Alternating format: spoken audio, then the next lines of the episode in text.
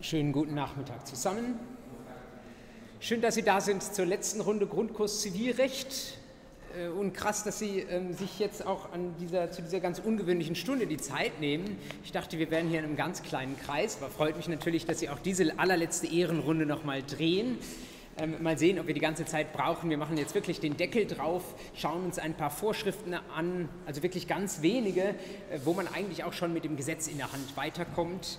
Ähm, aber das eine oder andere dann da zusätzlich noch zu wissen, kann wahrscheinlich auch nicht schaden. Ich habe hier das Mikrofon weggetan, weil es so eines ist, das mir sonst die ganze Zeit am Hals kratzt. Ähm, und ich hoffe, ich erreiche Sie bis in die hinteren Reihen, sonst dürfen Sie sonst auch gerne vorkommen. Kurzer Blick zurück auf das Thema der letzten Einheit, also den Beginn des Bereicherungsrechts. Wir hatten ähm, gesehen, dass im Grundsatz alle Konditionen, die im 812 versammelt sind, sehr, sehr ähnlich laufen. Wir brauchen etwas erlangt, wir brauchen etwas auf eine bestimmte Weise erlangt, nämlich durch Leistung oder auf Kosten eines anderen. Wir brauchen einen fehlenden Rechtsgrund und dann haben wir die Rechtsfolge, wobei wir die Rechtsfolge ein Stück weit offen gelassen haben. Ich hatte Ihnen den Tipp gegeben, dass Sie beim Gegenstand bereits Ihres Bereicherungsanspruchs, also bei etwas erlangt, schon versuchen, sehr, sehr genau zu sein. Was genau erlangt ist, da gibt es einfachere Dinge ähm, und schwierigere Dinge, Stichwort die Befreiung von einer Leistungspflicht oder ein, ähm, äh, eine, eine Forderung, die Sie erlangt haben können. Oder insbesondere, wenn es um Gegenstände geht, dass Sie dann sehr klar sagen, ist das Besitz und oder Eigentum. Dann hatten wir später hingeschaut auf Leistungs- versus Nicht-Leistungskondition. Vorher hatte ich Ihnen noch gesagt, dass ohne Rechtsgrund immer die Sache ist, ähm, was ist an schuldrechtlicher Causa, was ist an Vertrag da. Das war Ihnen ja aber auch eigentlich seit dem ersten Semester geläufig.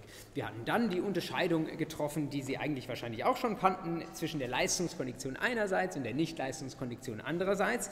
Wir hatten vielleicht etwas präziser als bisher hingeschaut auf die verschiedenen Anspruchsgrundlagen, die unter anderem der 812 für uns bereithält. Bei der Leistungskondition gibt es eben diejenigen mit den ähm, schwierigen lateinischen Namen, die ich jetzt nicht mehr alle wiederhole, aber Sie erinnern sich, wenn da eine auflösende Bedingung ähm, in einem Rechtsgeschäft drin ist, mein Beispiel war die Schenkung unter einer auflösenden Bedingung gewesen, dann gibt es dafür eine eigene Anspruchsgrundlage. Oder wenn der Zweck eines Geschäftes fortfällt, da war mein Beispiel gewesen, die familienrechtliche Konstellation, wo ich irgendwie investiere oder etwas zur Verfügung stelle, nur für den Zweck, dass unsere Beziehung ähm, eine entsprechende Grundlage hat und wir dann über das Familienrecht nicht mehr drankommen, wie das außerhalb der Ehe der Fall ist, dann ist häufig die Zweckkondition der einzige Weg, um da noch einen Anspruch hinzubekommen.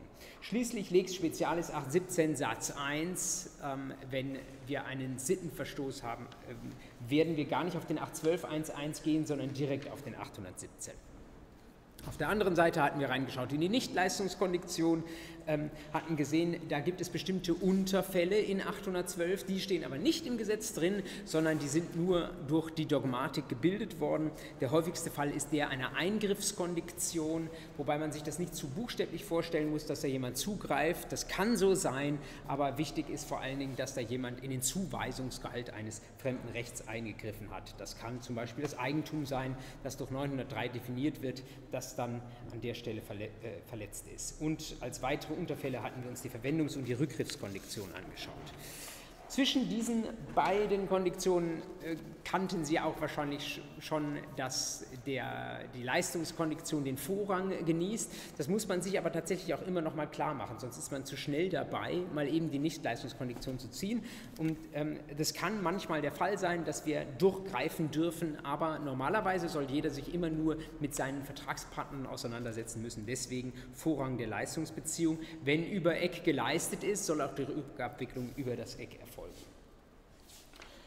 Relativ viel Zeit hatten wir dann verwendet auf den Paragraphen 816, ähm, der Ihnen bisher wahrscheinlich eben noch nicht so leicht runtergeht, weil man in den ersten Semestern eben immer mit dem 812 startet. Und doch ist der 816 eine Vorschrift, die mehrere Anspruchsgrundlagen bereithält und ähm, das sollten Sie kennen. Das kommt äh, Gott sei Dank nochmal wieder im Sachenrecht, denn da ist ja auch von Verfügungen die Rede. Ähm, schaden kann es aber nicht. Sie erinnern sich an das Bild, das ich Ihnen vielleicht jetzt nochmal vorhole, wenn ich es finde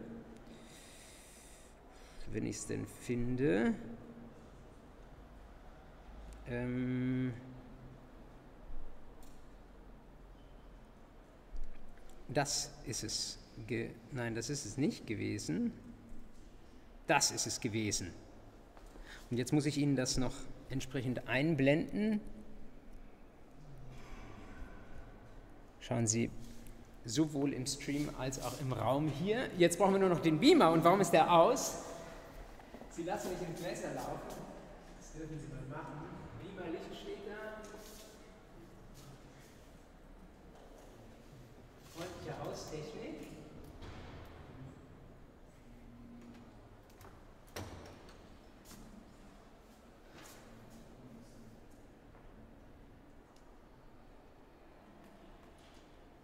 Lässt es zum Ende des Semesters ruhig angehen. Also wenn jemand von Ihnen schon in diesem Raum unterwegs war und weiß, wie wir den Beamer anbekommen, ähm, wunderbar. Äh, ansonsten Medienschrank.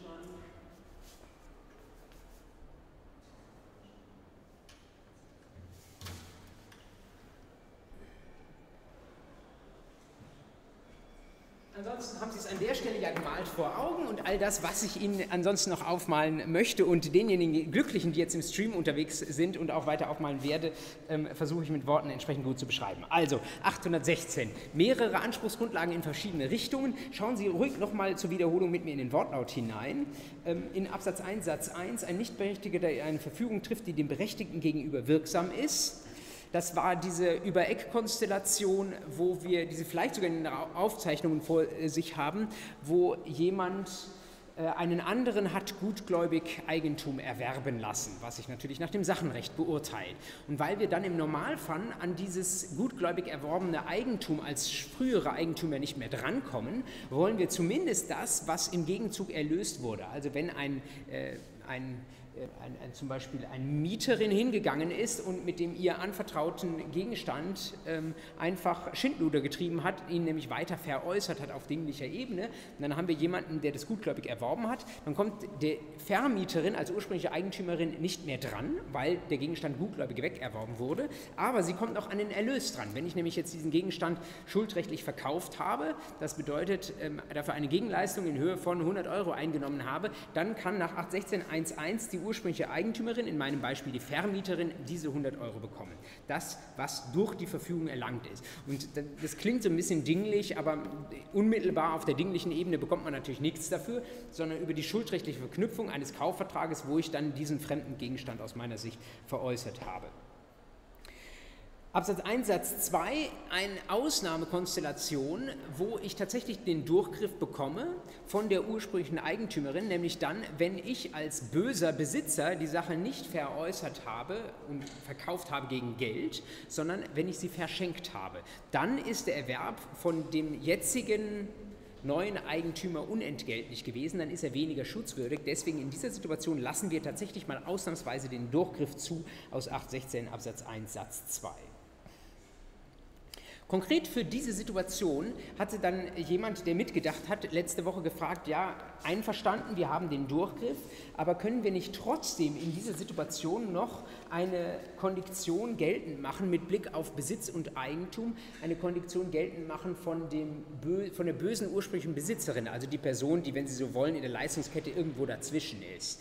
Also ich als Mieter eines Gegenstands, der den Gegenstand an eine gutgläubige dritte Person weiter veräußert, kann nicht ich als bösgläubige Person dann Zusätzlich zum 816.1.2, der geht an mir vorbei als Durchgriff, aber kann nicht ich, ähm, in meinem Bild war das die nicht berechtigte Person B, kann die nicht noch eine Leistungskondiktion gegen die Empfängerin C geltend machen, die dann vielleicht sogar vorrangig wäre.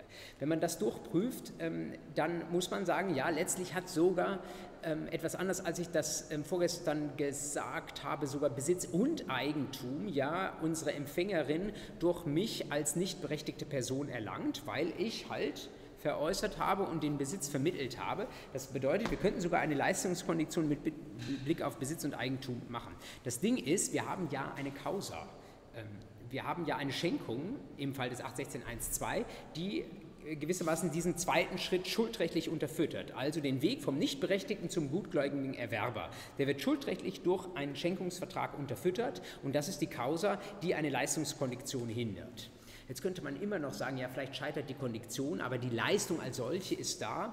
Wenn man das sagen wollte, müsste man einfach sagen, 816.1.2 ist insoweit spezieller. Das bedeutet, das ist die Kondiktion, die wir haben wollen. Als Nichtberechtigter bin ich nicht schutzwürdig. Das bedeutet, ich kriege so oder so keine Leistungskondiktion an der Stelle hin. Es bleibt dann beim Durchgriff an meiner Nase vorbei. Auch noch angeschaut hatten wir uns den äh, Fall des 816 Absatz 2. Da geht es nicht um Gegenstände, die wandern, sondern um Forderungen, die wandern. Ähm, da ist eine Abtretung erfolgt, üblicherweise. Das bedeutet, wir haben eine früher berechtigte Person und eine jetzt berechtigte Person.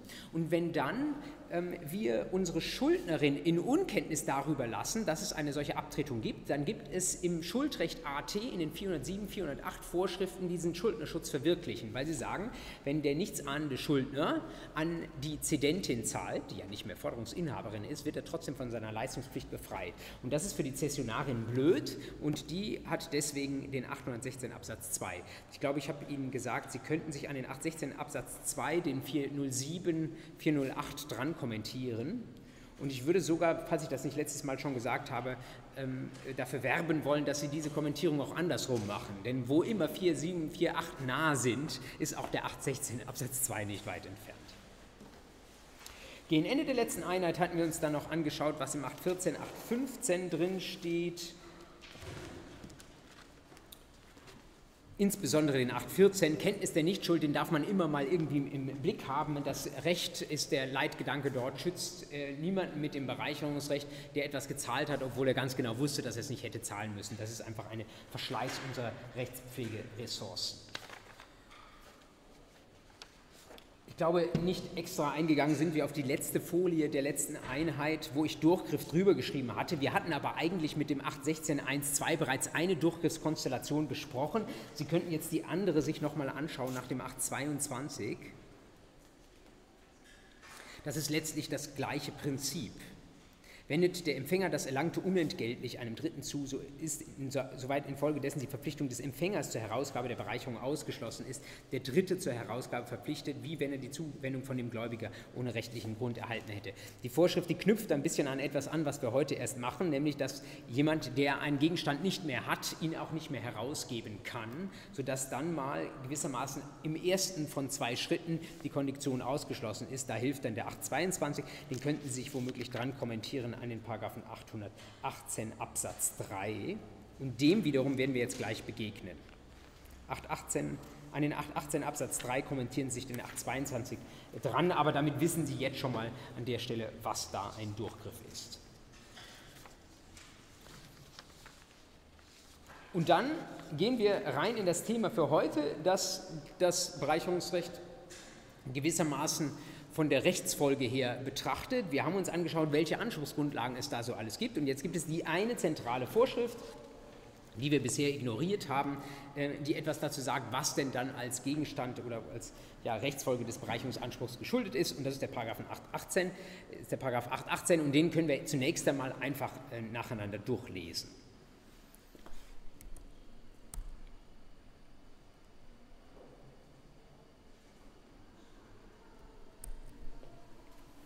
818 Absatz 1. Die Verpflichtung zur Herausgabe, die wir ja dem 812 unter anderem entnehmen, erstreckt sich auf bezogene Nutzungen sowie auf dasjenige, was der Empfänger aufgrund eines erlangten Rechts oder als Recht für die Zerstörung, Beschädigung und Entziehung des erlangten Gegenstands erwirbt. Das kennen Sie ja eigentlich schon aus dem Rücktrittsfolgenrecht. Ähm, wenn Sie nochmal in 346 vergleichend hereinschauen, so ähnlich sogar auch im Widerrufsfolgenrecht. Ähm, da sehen Sie im 346 Absatz 1 am Ende ähm, die gezogenen Nutzungen sind herauszugeben. Äh, dort haben Sie wahrscheinlich schon einen Paragraphen stehen, äh, kommentiert einen 346 Absatz 1, den könnten Sie jetzt an den 818 Absatz 1 auch dran kommentieren, nämlich der Paragraph, der etwas sagt, was Nutzungen sind, nämlich Paragraph 100, 100. Früchte einer Sache, das ist eher so was Organisches, das ist das, was im 99 drinsteht und Gebrauchsvorteile, Sie erinnern sich, der häufigste Fall für Gebrauchsvorteile sind die gefahrenen Kilometer, also das, was ich als, als Nutzungswert aus einem Auto herausziehen kann. Auch im 818 drin stehen Surrogate, was ich als Ersatz für diesen Gegenstand bekomme. Ich habe Ihnen das in die Notizen reingeschrieben, was damit gemeint ist, insbesondere Versicherungsleistungen, die ich einstreiche, die treten dann an die Stelle des eigentlich ähm, geschuldeten Gegenstands. Jetzt gibt es, und das würde ich Ihnen aufmalen, nein, ich kann das sogar, das ist ein bisschen fies, wenn ich das jetzt im digitalen Raum aufmale und Sie das hier im Raum nicht sehen, aber ich versuche es zu beschreiben. Wir haben gewissermaßen jetzt beim 818 äh, haben wir einen grünen Grundsatz, den ich als einen äh, Block links reinschreibe. Und der Grundsatz lautet Herausgabepflicht sehr umfassend. Umfassende Herausgabe.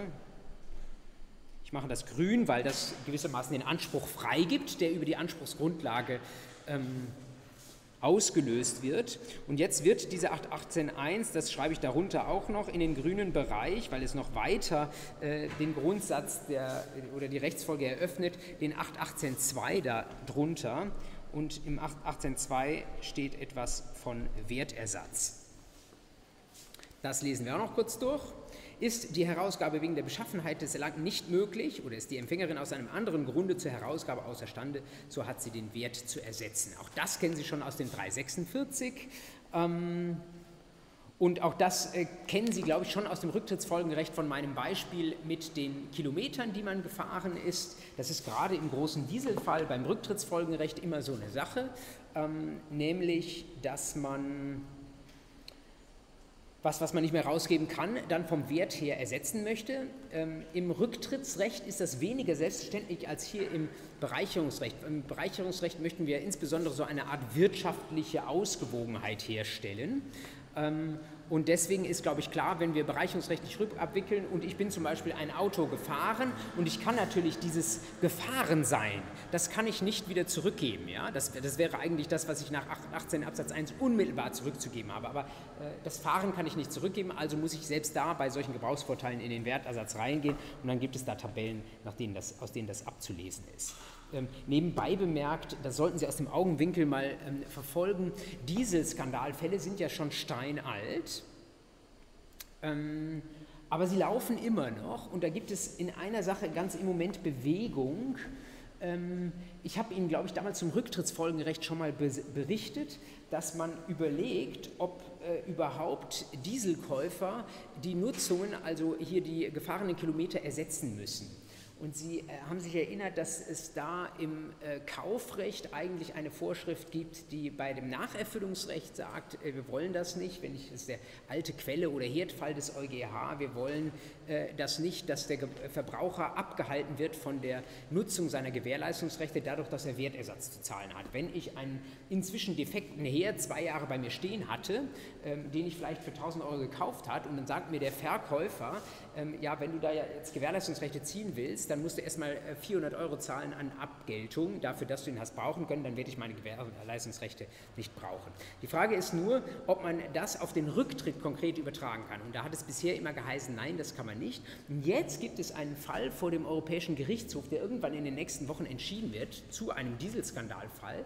Ähm, und da ist es absolut äh, abgefahren, hat mit dem Zivilrecht im engeren Sinne nichts zu tun, wird diese Fälle aber gewaltig beeinflussen. Da hat nämlich die Verbraucherkundenseite vorgetragen, es gibt eine europäische Fahrzeugzulassungsverordnung. Und da äh, steht vereinfacht gesagt drin, manipulierte Fahrzeuge sind nicht zulassungsfähig ja, oder das ergibt die Subsumption unter diese Verordnung. Und dann steht da drin, die Mitgliedstaaten müssen wirksame Mechanismen ähm, bereithalten, damit äh, auch nur zulassungsfähige Fahrzeuge auf die Straße kommen. Und da hat jetzt der Generalanwalt sein Plädoyer gehalten ähm, und hat gesagt, in, in, diesem EuGH-Verfahren, hat gesagt, wirksam ist das Ganze nur, wenn die Verbraucherkunden nicht am Ende noch Nutzungsersatz nach 346 dann, das ist dann nicht Bereicherungsrecht, zahlen müssen. Ähm, und der EuGH folgt nicht immer dem, was der Generalanwalt sagt, aber ich glaube, so ungefähr zwei Drittel der Fälle. Und wenn das tatsächlich so kommt, äh, dann würden, wir, würden Sie im Rücktrittsrecht was dazulernen müssen. Das war noch nicht der Fall, als wir das durchgenommen haben, aber ähm, äh, Sie sollten da so ein bisschen offene Ohren behalten. Äh, da könnte sich aus Europa noch was drehen und das würde den Dieselskandal nochmal voll aufmischen. Wir ähm, haben, äh, kehren zurück aus dem 346 in den 818. Äh, was damit Wertersatz gemeint wird, ist, glaube ich, äh, ist, glaube ich, klar. Jetzt haben wir aber gleichzeitig, wenn ich gesagt habe, im Bereicherungsrecht eigentlich so eine Art Ziel, das Ganze wirtschaftlich auszugleichen, dann ist die Frage, ob wir das auch dann machen müssen, wenn eigentlich kein wirtschaftlicher Vorteil mehr da ist. Und diese Frage wiederum, wie Sie wahrscheinlich auch schon mal gesehen haben, löst der Paragraph 818 Absatz 3. Die Verpflichtung zur Herausgabe zum Ersatz des Wertes ist ausgeschlossen, soweit der Empfänger nicht mehr bereichert ist. Das wäre also, male ich jetzt in so eine zweite Säule mit roter Farbe da rein, Ausnahme schreibe ich mit einem A drüber, 818 Absatz 3, die sogenannte Entreicherung.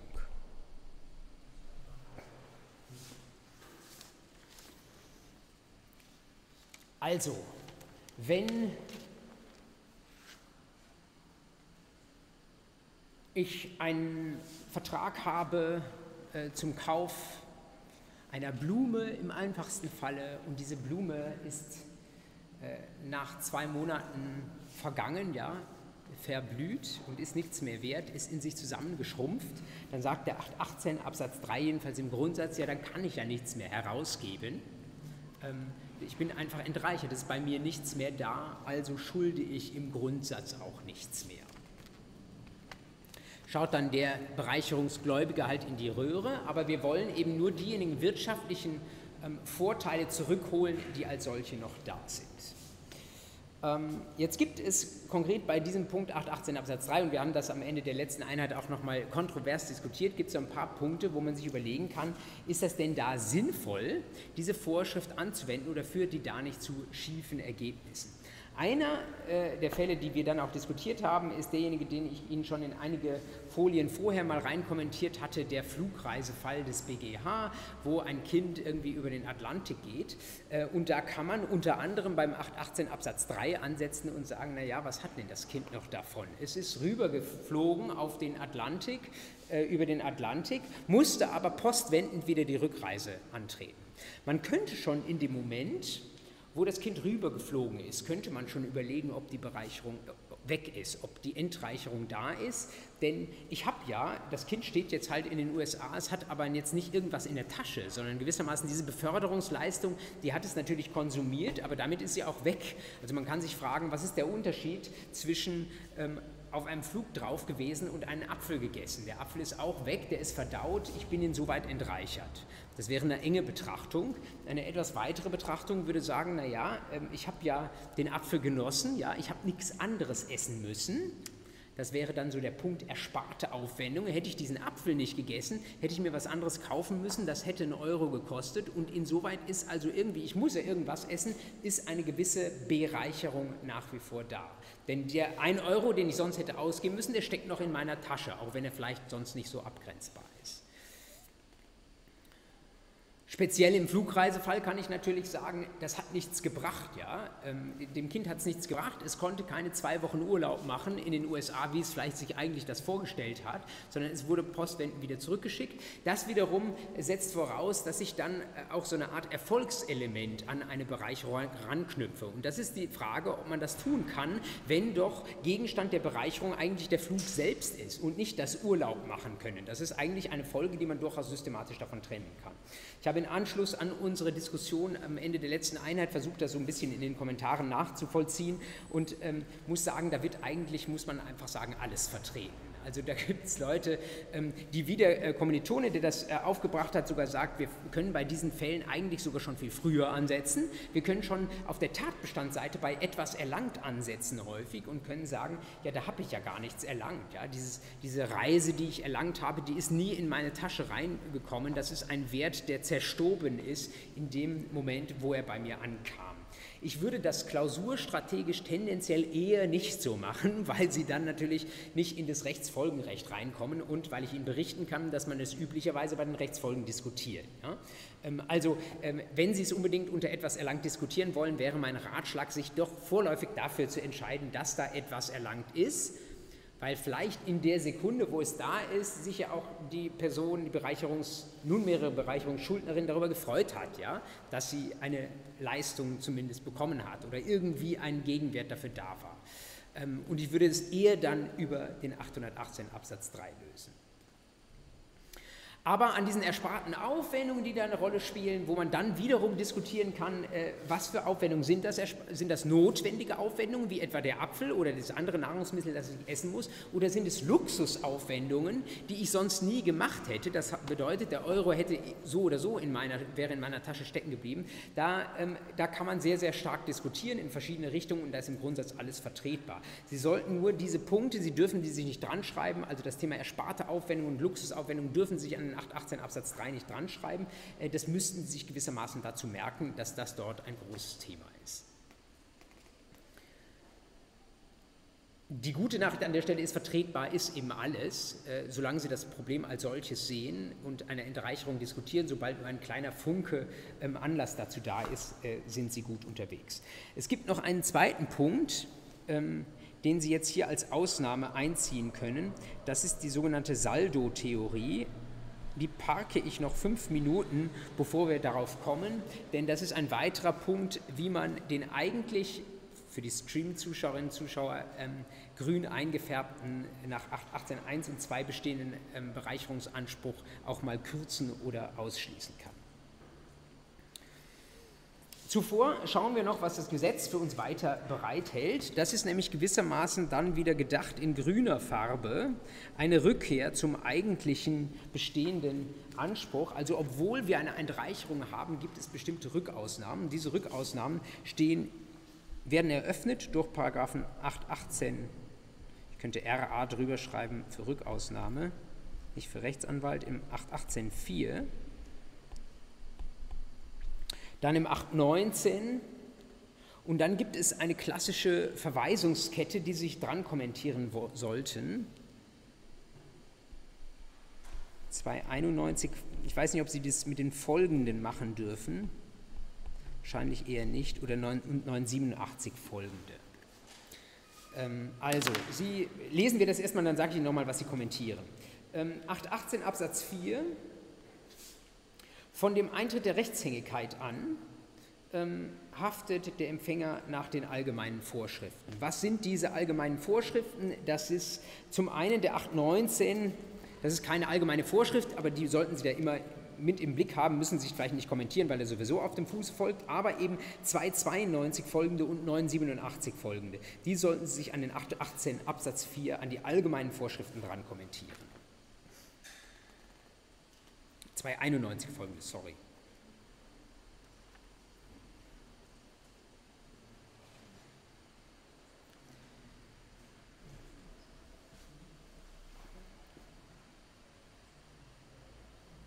Erst einmal vielleicht vorweggehend, ähm, der Begriff der Rechtshängigkeit, weiß nicht, Prozessrecht haben Sie wahrscheinlich noch nicht gehabt, das bedeutet, es ist Klage erhoben. Ja? Und in dem Moment, wo Klage erhoben ist, das werden Sie im Sachenrecht später auch noch sehen, in dem Moment, wo Klage erhoben ist, sagen wir, ist per Definition unser Empfänger einer Leistung bösgläubig, da muss er besonders aufpassen. Und wenn Sie jetzt in den 291 und 92 ähm, reinschauen, dann sehen Sie, da muss ich zum Beispiel Zinsen zahlen, die ich bisher nicht zahlen musste. Ähm, Und dann sehen Sie im 292 wiederum, ähm, hat der Schuldner einen bestimmten Gegenstand herauszugeben, bestimmt sich von dem Eintritt der Rechtshängigkeit der Anspruch des Gläubigers auf Schadensersatz wegen Verschlechterung, Untergangs oder sonstiger Unmöglichkeit nach den Vorschriften, welche für, die, für das Verhältnis zwischen Eigentümer und Besitzer vom Eintritt der Rechtshängigkeit des Eigentumsanspruchs gelten. So, und diese Vorschriften sind die 987 folgende. Man spricht auch vom sogenannten EBV, das sind die 987 folgende. Es tut mir leid, das ist Sachenrecht, das machen Sie noch. Ja?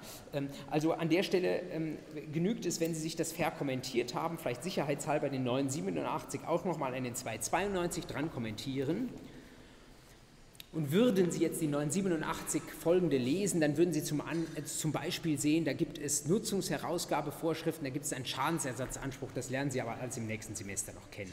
Ähm, wichtig für Sie an der Stelle nur, da haben wir eine sogenannte verschärfte Haftung.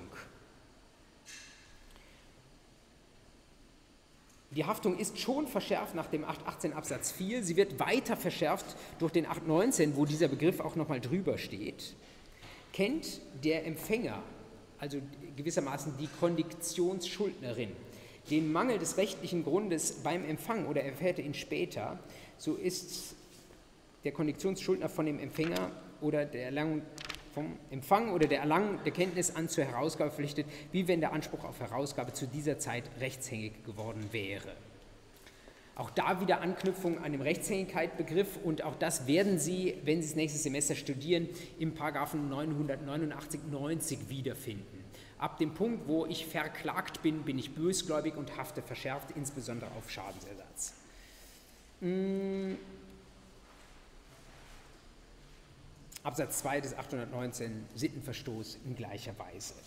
Ähm, Fälle, sage ich Ihnen ganz offen dazu, wo diese verschärfte Haftung trotz eigentlich bestehender Entreicherung tatsächlich mal eintritt, habe ich auch in der juristischen Ausbildungsliteratur selten gesehen, aber es kann immer sein, dass Ihnen dieser erste Fall unterkommt. Wenn jemand böse ist, sollten Sie diese Vorschriften immer auf äh, dem Schirm haben. 820, 821, mein Gott, ähm, haben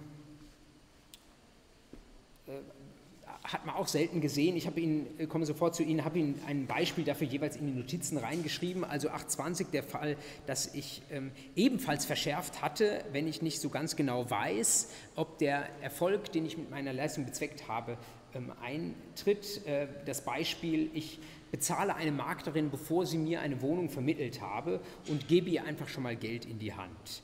Ähm, dann sagt der 820, die Maklerin, die muss wissen, ähm, dass das nicht sicher ist, ob sie sich dieses Honorar am Ende des Tages auch verdient hat, also haftet auch sie verschärft. Und 821, wer ohne rechtlichen Grund eine Verbindlichkeit eingeht, kann die Erfüllung auch dann verweigern, wenn der Anspruch auf Befreiung von der Verbindlichkeit verjährt ist. Ähm, äh, auch dazu habe ich ein Beispiel in die Notizen reingeschrieben, ähm, das ich an der Stelle nicht mehr vertiefen möchte. Ihre Frage. Ja, genau.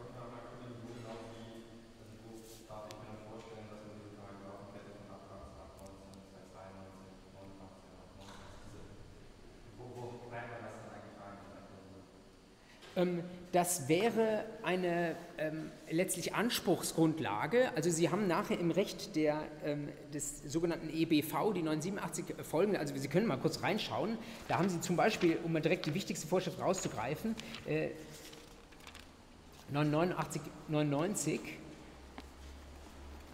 Vielleicht lassen wir es sogar beim 989, weil der 990 nur darauf verweist. 989, der Besitzer ist vom Eintritt der Rechtshängigkeit wiederum der Eigentümer für einen Schaden verantwortlich, der dadurch entsteht, dass infolge seines Verschuldens die, Schade, äh, die Sache verschlechtert wird, untergeht oder sonst nicht herausgegeben werden kann.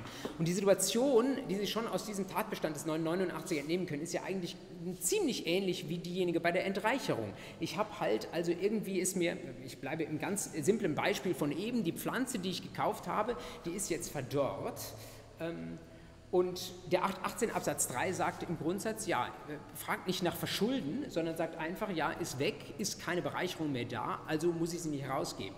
Jetzt sagt aber diese, äh, diese Paragraphenkette, wenn ich das verschuldet habe, dann hafte ich verschärft. Was ist Verschulden? Naja, es ist 30 Grad draußen und ich gieße nicht. Ja? Das ist grob fahrlässig. Ähm, damit habe ich das verschuldet und damit hafte ich dann auf Schadensersatz. Und das kompensiert gewissermaßen, das ist dann, da, Anspruchsgrundlage ist dann nicht allein der zum Beispiel 812 1.1 erste Alternative 818 Absatz 1 bzw. Absatz 2, sondern dann brauche ich diese Brücke ins EBV-Recht, um diesen Schadensersatzanspruch zu begründen.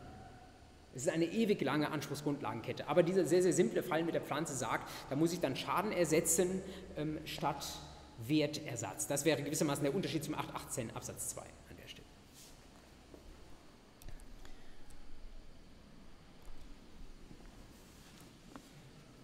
So, ähm, das ist der 818, wie er im Buche steht. Und jetzt habe ich ähm, aber schon gesagt, es gibt davon noch so eine gewisse Ausnahme. Diesen 818, den kürzen wir nicht nur nach seinem Absatz 3, sondern manchmal kürzen wir ihn ähm, auch aus anderen Gesichtspunkten. Und das ist die sogenannte Saldo-Theorie. Ich frage mal ganz blöd, ist es irgendwo äh, schon dreimal in Ihren Arbeitsgemeinschaftsfällen vorgekommen, sodass ich Ihnen nur etwas... Okay, wunderbar. Äh, es kommt sicherlich noch mal vor, ähm, auch wenn es nach meinem Gefühl häufiger noch gelehrt wird, als es tatsächlich auch vorkommt oder als es tatsächlich problematisch ist. Ähm, Saldetheorie ist eine Möglichkeit, einen Bereicherungsanspruch zu kürzen, insbesondere, die nicht im Gesetz drinsteht. Die können Sie sich nicht irgendwo dran kommentieren, sondern die müssen Sie einfach wissen. Ähm, und ja, die müssen Sie einfach mitlernen. Das ist ein, eine, eine Variation der Rechtsfolge im Bereicherungsrecht neben dem 818. Ähm, was ist der Grundfall für die Saldo-Theorie? Wir haben einen Vertrag, der keinen Bestand hat, zum Beispiel weil er nichtig oder wegen Minderjährigkeit schwebend unwirksam ist.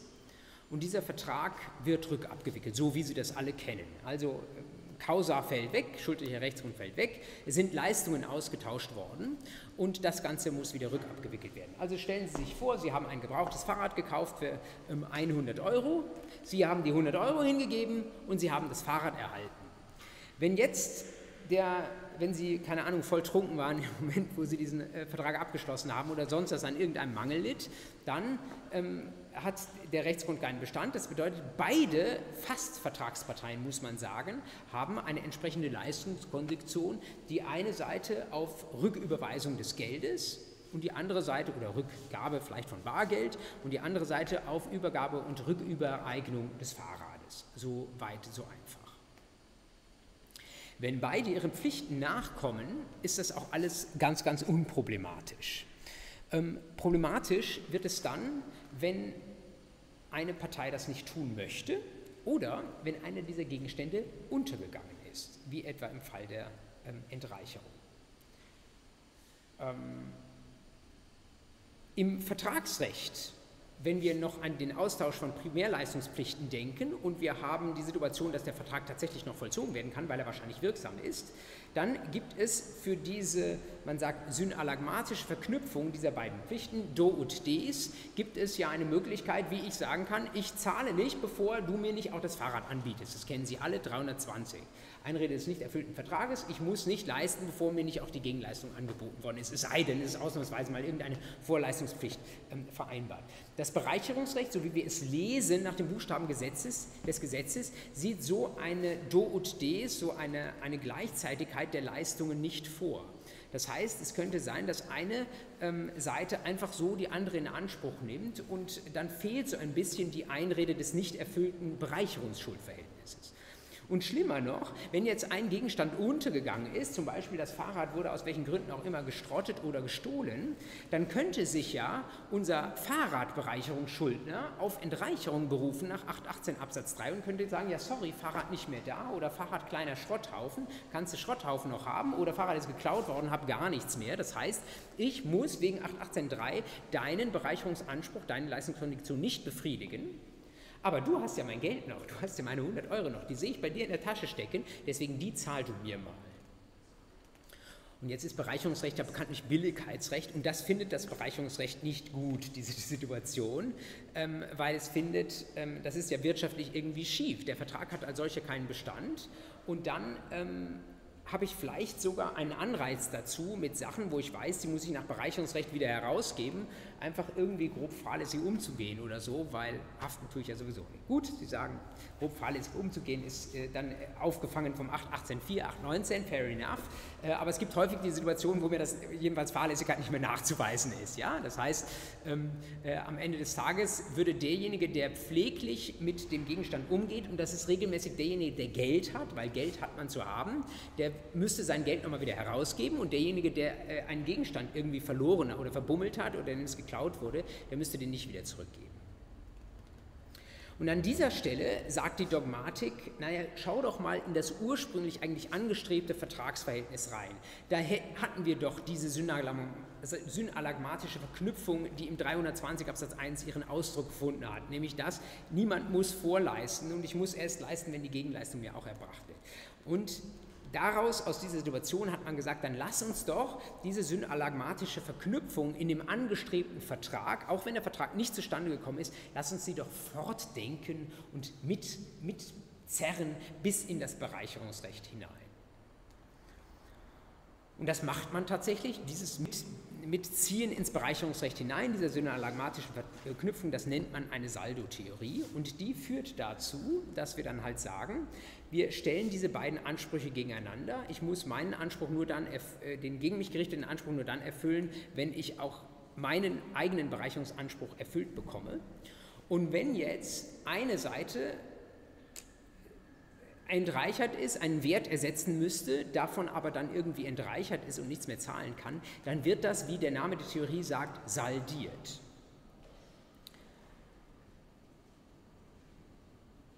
Also, wenn, ich, wenn, wenn das Fahrrad weg ist, ähm, dann ich, bin ich entreichert, habe gegen mich keinen Anspruch mehr. Dann würde die Saldi-Theorie sagen, naja, ähm, schön blöd, dann kannst du halt deinen werthaltigen Gegenstand nicht mehr hergeben, der war ursprünglich 100 Euro wert, dann saldieren wir das und der geht leer aus, es wird bereicherungsrechtlich nichts mehr ausgeglichen.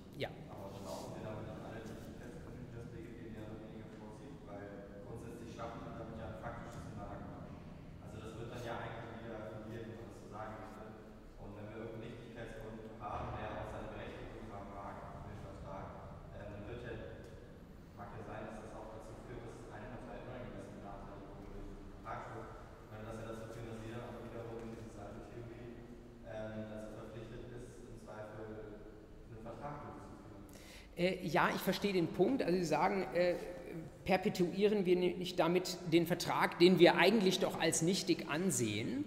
Ja, das tun wir ein Stück weit, ähm, weil wir die Gefahren nicht so zuweisen, wie sie vorher waren, für diese, bevor das rückabgewickelt ist, sondern wir weisen gewissermaßen mit der Saldetheorie die Gefahren so, wer gerade die Herrschaft über den Gegenstand hat.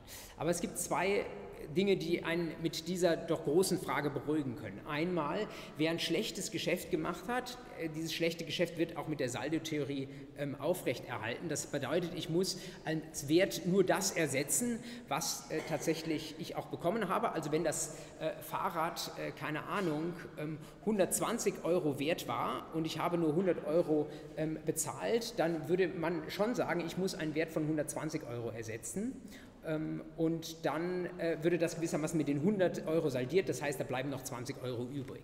Und das Zweite ist, dass wir auch diese Saldotheorie nicht ganz blind anwenden, sondern wir wenden sie nur gewissermaßen gebremst durch andere wichtige Argumentationskriterien aus dem Bereicherungsrecht an, mit denen wir uns gleich noch beschäftigen. Es gibt bestimmte Fälle, zum Beispiel ganz konkrete Nichtigkeit oder Unwirksamkeitsgründe, wie zum Beispiel Minderjährigkeit, wo wir sagen, dieses Saldieren, das darf nicht zulasten von Minderjährigen gehen. Denn Minderjährige zum Beispiel gehen mit einem gewissermaßen unwirksam gekauften Fahrrad vielleicht dann vergessen Sie es abzuschließen und das darf Ihnen nicht zum Nachteil gereichen. Also auch die Saldotheorie ist nicht das Ende der Fahnenstange, sondern ist wiederum ähm, nur ein vorläufiger Posten, den man ganz am Ende noch versucht, äh, womöglich abzugleichen mit bestimmten Wertungskriterien wo man dann immer noch sagen kann, ja, äh, wenn die Wertung nicht passt, dann müssen wir auch das noch ähm, zurechtbiegen.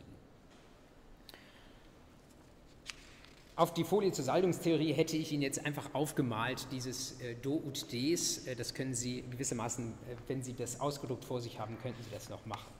Ähm, uns bringt das gewissermaßen äh, fast nahtlos zu eben diesen Bewertungskriterien, die man im ähm, Bereicherungsrecht ganz am Ende, spätestens ganz am Ende immer noch mal einbringt und umschaut, ob das Ergebnis auch von der Billigkeit her passt. Ähm, Sie sehen ähm, auch in sehr berufenen Skripten immer wieder die Argumentation mit der Billigkeit, aber vielleicht können Sie das ein Stück weit auflösen, eben in diese Kriterien. Ähm, auf diese Folie 154 hätte ich Ihnen jetzt mehr oder minder auch nur aufgemalt, was in den Notizen darunter steht. Dort finden Sie nämlich diese hinter dem Billigkeitsbegriff stehenden Kriterien nochmal aufgeführt und vielleicht gehen wir sie einfach der Reihe nach einmal durch. Risikoallokation. Ähm, ja, ja, dann äh, zu der vorherigen Folie.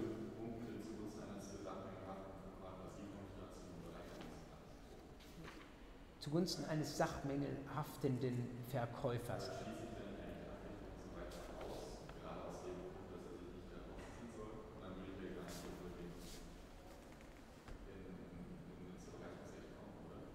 Ähm, jetzt muss ich mir selbst auch wieder den Fall konstruieren, also die, die vorletzte Zeile auf Unterlage 153.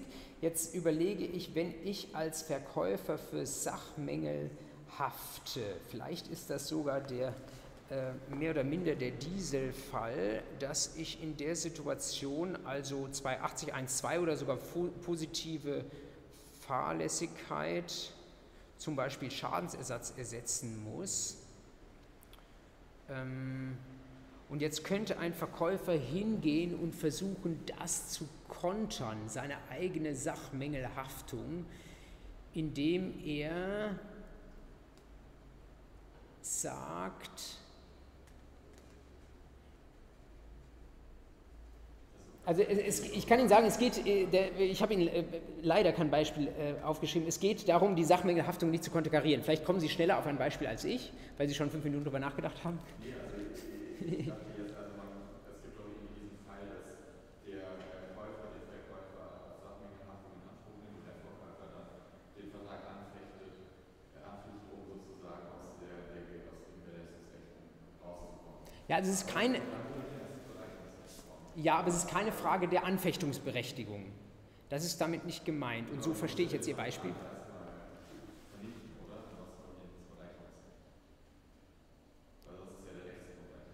Ja, die haben Sie recht. Andererseits, in dem Moment, wo ich den Vertrag anfechte, bin ich ja eigentlich aus der Sachmengenhaftung draußen, weil ich das ganze Gewährleistungsrecht. Ja, also ja, man kann darüber diskutieren, das parallel anzuwenden. Also ich, äh, ich glaube, ich komme in dieser Situation nicht auf einen guten Fall dafür, ähm, aber äh, ich quetsche das, äh, sage ich Ihnen zusammen. Ich verringere den Zeilenabstand der Folie 153 und da wir uns leider nicht mehr sehen, bleibt mir nichts anderes übrig, als einfach diese Unterlage zu aktualisieren und da finden Sie dann irgendwann ab heute Abend, geschätzt 23 Uhr, noch ein Beispiel dafür. Ja? Bevor ich mir hier eins aus den Fingern sauge, das nicht ganz treffend ist. Aber guter Punkt. Vielleicht sollte ich, ja gut, ich glaube, die anderen Unterpunkte zu diesem Bullet Point sind mehr selbsterklärend als der. Danke für den Hinweis. Ja, jetzt wollte ich mit Ihnen gemeinsam einen Blick werfen auf das, was ich so etwas großspürig als Argumentationstopoi betrachtet, äh, bezeichnet habe, also Argumentationskriterien, äh, die man immer mal wieder anwendet. Erster Punkt, Risikoallokation.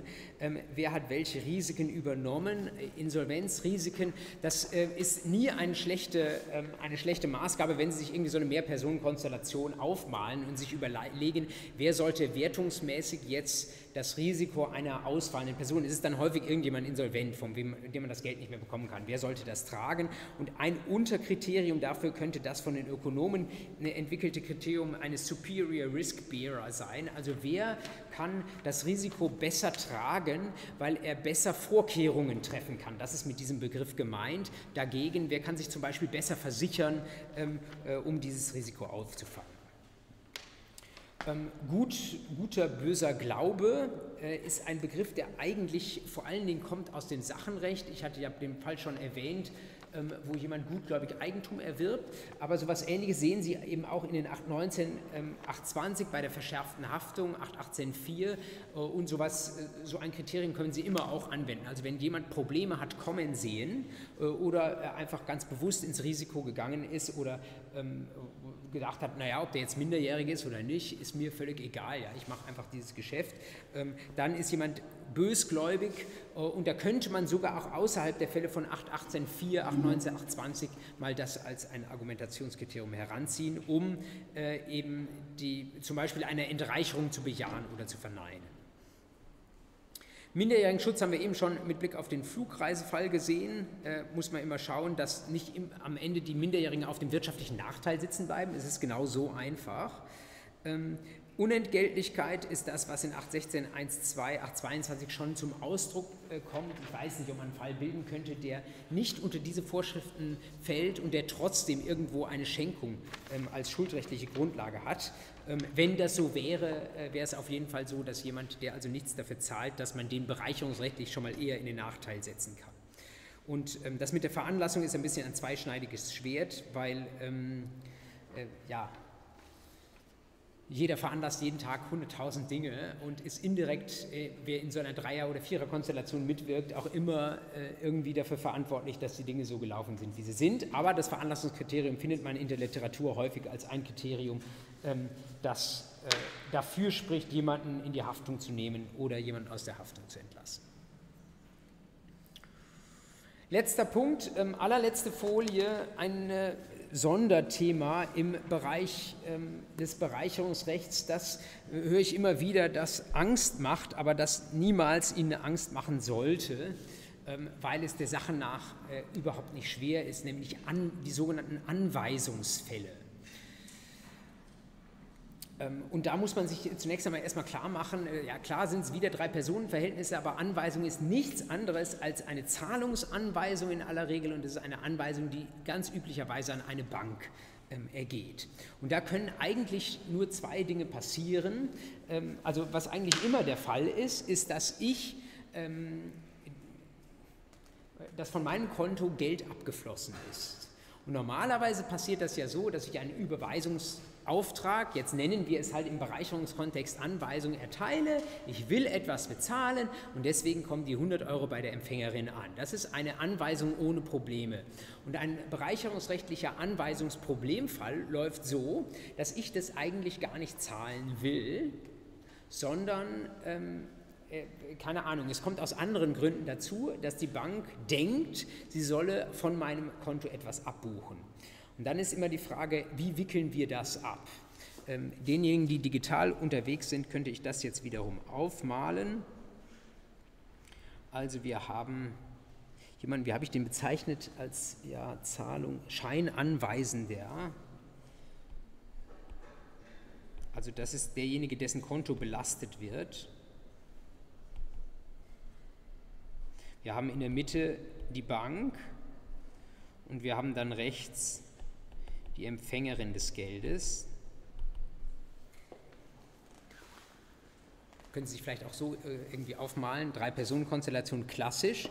Und ähm, wir hatten an anderer Stelle uns schon mal äh, angeschaut, wie das so läuft. Ich habe natürlich meinen Zahlungsdienste-Rahmenvertrag mit der Bank und äh, normalerweise gibt es dann auch äh, einen Zahlungsauftrag, eben diese Anweisung von mir an die Bank.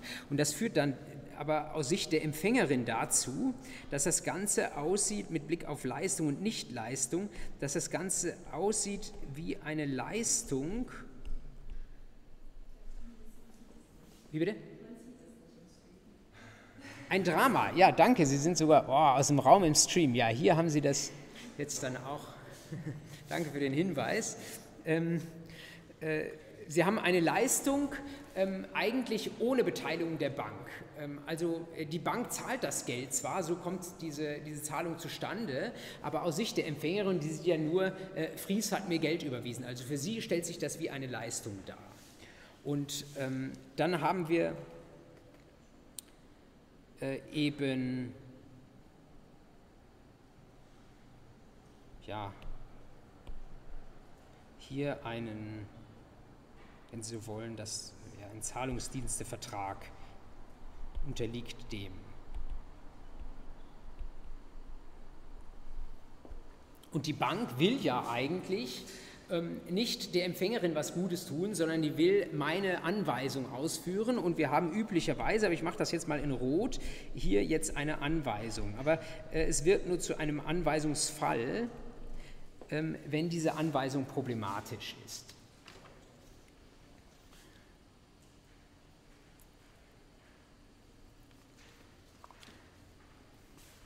Und jetzt gibt es zwei Fälle, nämlich einmal den Fall, da haben wir dann doch das Veranlassungskriterium, dass ich, also vielleicht komplettiere ich das Bild noch mit einem blauen Pfeil Zahlung, also das Geld wird von der Bank an die Empfängerin ausgezahlt. So, und wenn wir jetzt überlegen, ähm, wir stellen jetzt fest, ja, eigentlich war das von mir als Scheinanweisenden eigentlich gar nicht gewollt, dass dieses Geld gezahlt wird. Und jetzt ist die Frage, wie kommt das denn wieder auf mein Konto zurück? Ähm, dann ähm, gibt es zwei Möglichkeiten. Nämlich ähm, einmal, wir machen das Ganze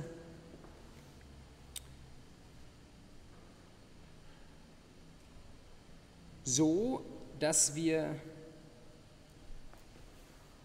das als eine Leistung von mir tatsächlich auch begreifen, dann, wenn ich das als Leistung begreife, was ich ja unten hingeschrieben habe, dann brauche ich eine Leist dann haben wir eine, eine Leistungsbeziehung. Das bedeutet, ich habe ähm, es liegt jedenfalls sehr nahe, eine Leistungskondition von mir an die Empfängerin. Das heißt, äh, ist für mich vielleicht eine Spur komplizierter. Ich kann nicht einfach meiner Bank sagen, buch für mich zurück, sondern ich muss zu äh, der beglückten Empfängerin, die dachte, sie bekommt jetzt hier Geld von mir gezahlt, äh, muss ich hingehen und sie dazu bringen, irgendwie mir das Geld wieder zurückzuzahlen.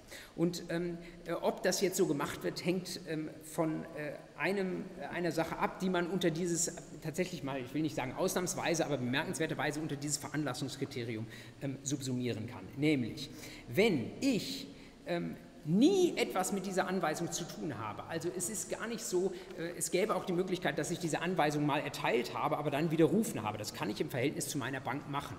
Aber wenn, äh, so werden regelmäßig die Fälle gebildet, irgendeine Person, die mir übel mitspielen will, diese Anweisung erteilt hat. Zum Beispiel früher hat man ja das nicht per Online-Banking gemacht, sondern ein Papierüberweisungsformular ausgefüllt und dann mit meinem Namen unterschreibt. Ja? Also eine böse Person X, die irgendwo außen steht, ja, die hat tatsächlich diese Anweisung zur Bank getragen, ja, durch meine Pfeile jetzt nur unvollständig ähm, äh, symbolisiert. Die hat, eine, die hat einfach meine Daten in einen Überweisungsträger ausgefüllt und hat das zur Bank getragen, damit es so aussieht, als hätte ich die Bank angewiesen. In diesem Fall ähm, in diesem Fall äh, habe ich ja mit dieser Zahlung überhaupt nichts zu tun. Ich kann gar nichts dafür. Ich, äh, es gab nie eine Anweisung und deswegen sagt man, ähm, das mag sich aus Sicht der Empfängerin rechts unten wie eine Leistung von mir dargestellt haben, weil die Bank gesagt haben wird in ihrem Buchungsvorgang, ähm, äh, da wird Geld gezahlt vom Fries auf dein Konto. Ja, das sieht aus wie eine Leistungskondition. Da könnte man sagen, okay, dann soll das auch über mich ab, rückabgewickelt werden. Aber in diesem Fall, wo ich überhaupt nichts veranlasst habe, sagt man, ähm, äh, hat gewissermaßen diese Scheinleistungsbeziehung das Nachsehen. Das bedeutet, die Bank muss sich das Geld direkt von der Empfängerin wiederholen und ähm, kann jetzt nicht irgendwie ähm, mich in dieses Spiel mit hineinziehen. Das ist der erste Fall, den ich Ihnen auch unter den ähm, ja, zweiten Bullet Point auf die Folie 155 ähm, aufgeschrieben habe.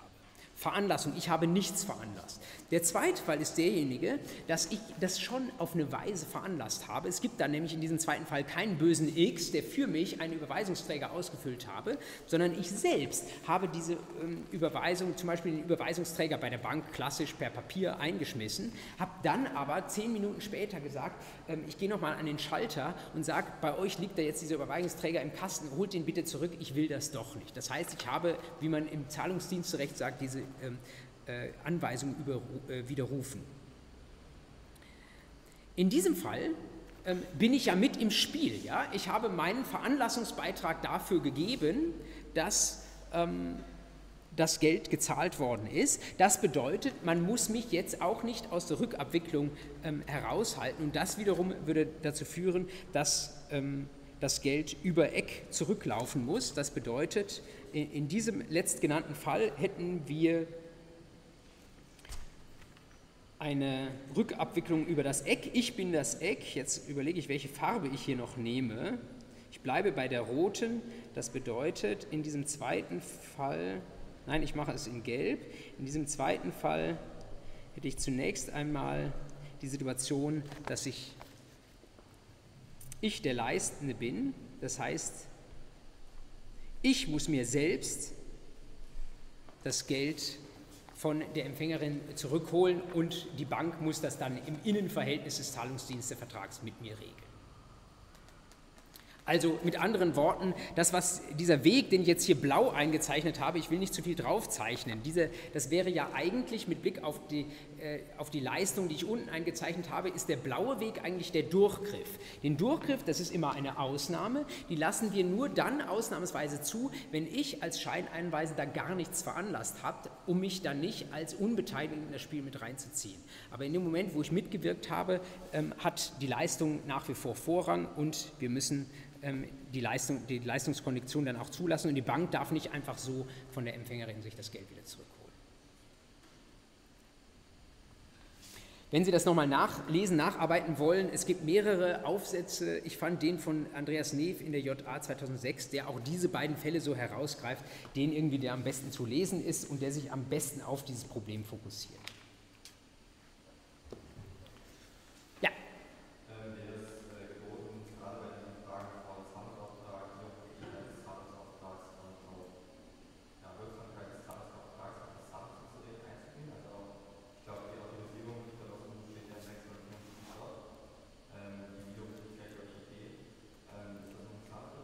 Äh, nein, ich bin mir sehr, sehr sicher, dass das äh, im März 2022 aus dem Examensstoff rausgenommen wurde, Zahlungsdiensterecht. Deswegen habe ich in dieser Vorlesung auch dort gekürzt.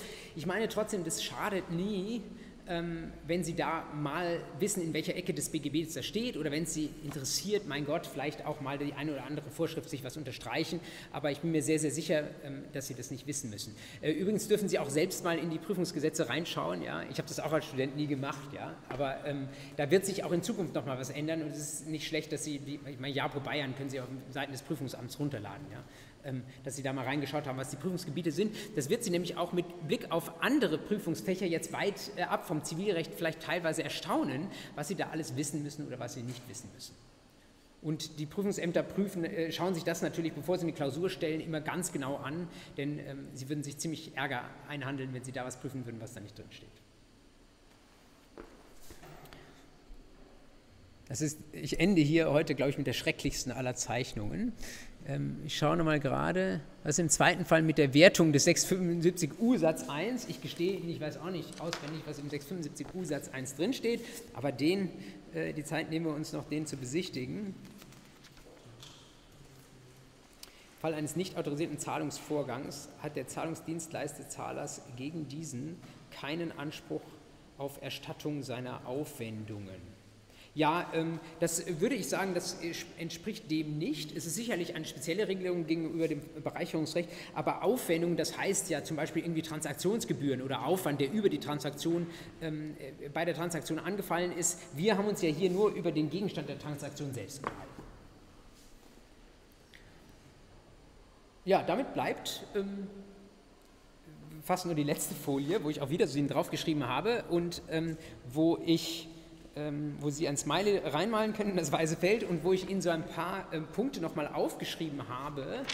Ähm, der wichtigste ist vielleicht schon der allererste jetzt gegen Ende dieser Vorlesung, nämlich, ähm, dass äh, leider unsere Präsenzveranstaltungen, die ich auch sehr lieb gewonnen habe, ähm, jetzt hier ein Ende finden und wer weiß, wo und wann wir uns nochmal wiedersehen, aber man sieht sich immer zweimal. Ähm, es würde mich freuen, Sie können mich gerne auch benutzen als eine Ressource für zivilrechtliche oder zivilprozessrechtliche Fragen, äh, die Sie haben. Das biete ich auch all denjenigen, die im Stream natürlich unterwegs sind, immer mal an. Ich habe viele Lehrveranstaltungen fast ausschließlich auf YouTube gemacht und ähm, äh, da gibt es dann normalerweise gar nicht diese Möglichkeit zur Interaktion wie hier im Hörsaal. Deswegen bin ich es gewohnt, E-Mails zu bekommen mit irgendwelchen Fragen. Also äh, Sie müssen sich überstrapazieren, aber Sie dürfen mich, mir gerne schreiben. Und was Sie natürlich auch gerne machen dürfen, ist, dass Sie mir äh, konkretes und auch kritisches Feedback geben zu dieser Veranstaltung bin ja schon sehr dankbar für das, was Sie geäußert haben zur Mitte des Semesters bei der Evaluation. Aber vielleicht gibt es noch Sachen, die Ihnen irgendwie auf dem Herzen liegen. Ähm, Wenn es da was zu verbessern gibt, kann ich das jetzt nicht mehr tun für das laufende Semester, weil wir durch sind. Aber zukünftige Generationen von Studierenden werden es Ihnen danken, wenn Sie mir äh, bestimmte Unzulänglichkeiten dann, dann nicht durchgehen lassen.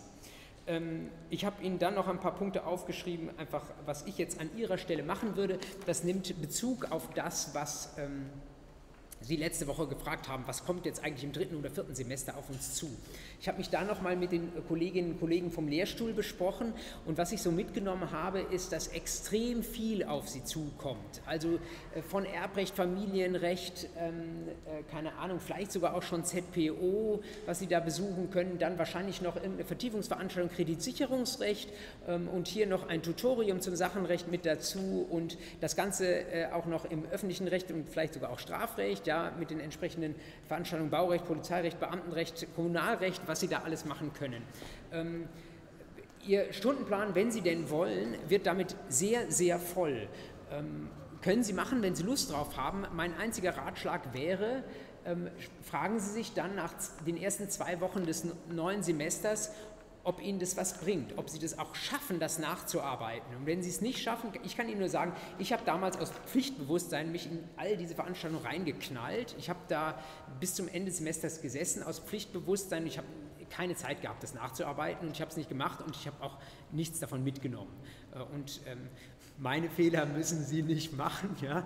Also schauen Sie, dass Sie irgendwie sehen, dass es zu Ihrem Lernerfolg beiträgt. Das kann dann dazu führen, dass eine Veranstaltung unter den Tisch fällt. Ja? Ähm, und ähm, es läge mir fern, Ihnen jetzt äh, vom Familienrecht oder Erbrecht abraten zu wollen. Ja?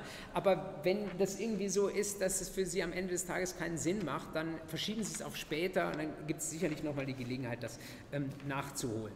Wo ich Ihnen dringend dazu raten würde, alle arbeitsgemeinschaftsähnlichen Veranstaltungen, Tutorien, Fallübungen, sowas. Ich weiß nicht, was es da alles gibt, aber das würde ich am allerersten mitnehmen, denn das ist das, was von Ihnen nachher in den Prüfungen auch ähm, verlangt wird. Und äh, ich wiederhole mich, Sie sollten das über eine private Lerngruppe auf jeden Fall flankieren. Ähm, irgendwann äh, am Anfang des Semesters muss ich Ihnen mal gesagt haben, sowas wie, Sie müssen nicht unbedingt Lehrbücher lesen. Und das hat ein hochgeschätzter äh, Professor dieser Fakultät äh, gesehen auf YouTube. Sie haben den Leuten von Lehrbüchern abgeraten. Das möchte ich an dieser Stelle richtigstellen. Nicht nur, weil dieser Professor mir das gesagt hat und ihn sehr schätze, sondern auch, weil ich das nicht gemacht haben wollte. Das, was ich sage, oder vielleicht habe ich sogar äh, Skripten erwähnt. Was ich Ihnen sagen wollte, ist, ähm, machen Sie nicht das, was ich gemacht habe, nämlich Lehrbücher lesen, von denen Sie nichts verstehen. Ja, das, das gibt es manchmal. Wenn einem die Sprache zu abstrakt ist, dann warten Sie noch etwas mit der Lektüre eines Lehrbuchs und wansen sich lieber anders irgendwie langsam ran. Ähm, also vielleicht kennen Sie das nicht. Ich, ich, kenne das, dass man in ein Buch starrt und nach zehn Minuten ist man noch immer an der gleichen Stelle und man starrt weiter und irgendwann beginnt man die Vögel auf den Bäumen zu zählen. Ähm, nur davor wollte ich Sie bewahren, nicht vor der Anschaffung von Lehrbüchern. Ähm, ja, alles andere steht auf diesem Blatt drauf. Ähm, was sollte ich jetzt sonst noch erwähnen? Was würden Sie mir jetzt in der Runde sonst noch mitgeben ähm, oder was kann die Fakultät für Sie noch tun für die nächste Zeit? Ja.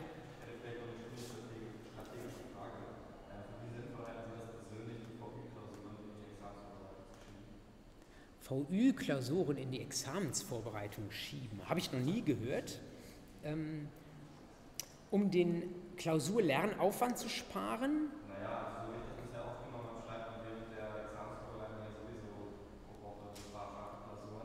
Ja.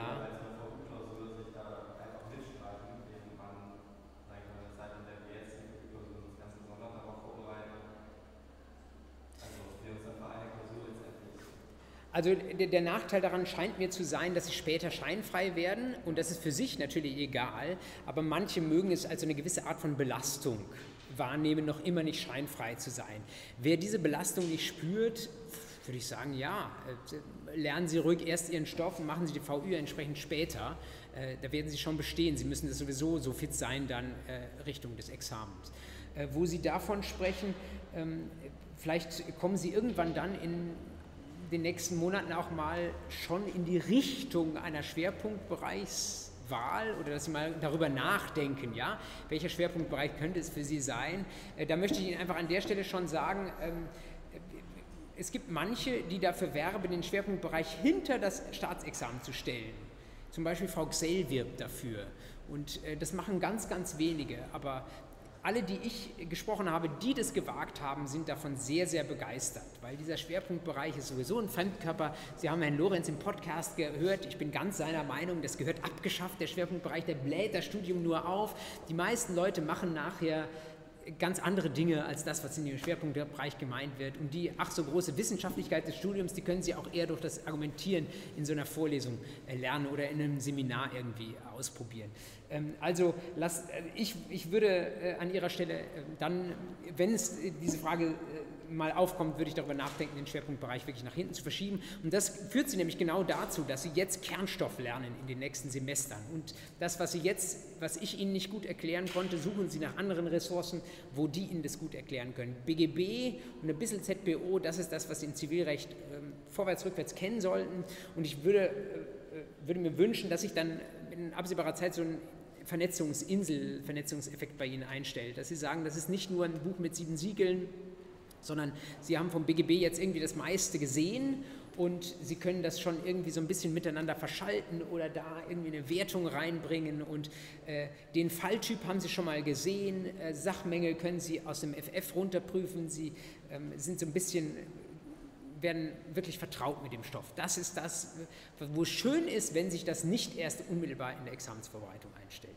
Und dass Sie die Examensvorbereitung natürlich nicht beim privaten Repetitor machen müssen, ähm, auch wenn ich, äh, ich habe noch in einer anderen Zeit studiert. Damals wurde das Unirep gerade erst aufgebaut. Ja. Wenn ich das mal erwähnt habe, war das nicht so gemeint, dass ich sie zu den privaten Reps schicken möchte. Es mag Individualfälle geben, wo das nicht anders geht, aber die Unireps sind in den letzten Jahren saugut geworden und es ist mitnichten so, dass sie ein privates Rep brauchen, um ein sauberes Examen zu schreiben. Sie werden tendenziell wahrscheinlich sogar die besseren Mitkommilitoninnen und Kommilitonen hier an der Uni finden, die das Unirep machen ähm, da sind auch in der Lehre super Leute unterwegs, das sind gute Fälle, gerade hier in München. Ähm, also ist für Sie noch ein bisschen entfernt, aber da können Sie sich darauf verlassen, dass auch dort eine ganz super äh, und auch seriöse Vorbereitung fürs Examen läuft. Aber das ist in weiter Ferne. Ich will Ihnen keine Examensangst machen, sondern ich will Ihnen sagen, jetzt ist eigentlich eine wunderschöne Phase, wo Sie reingefunden haben in diese Paragraphen und wo Sie vielleicht ein bisschen lernen, damit zu jonglieren und vielleicht gelingt es Ihnen jetzt in der nächsten Zeit, diese Zeit auch so ein bisschen zu genießen weitere Punkte, über die wir sprechen sollen.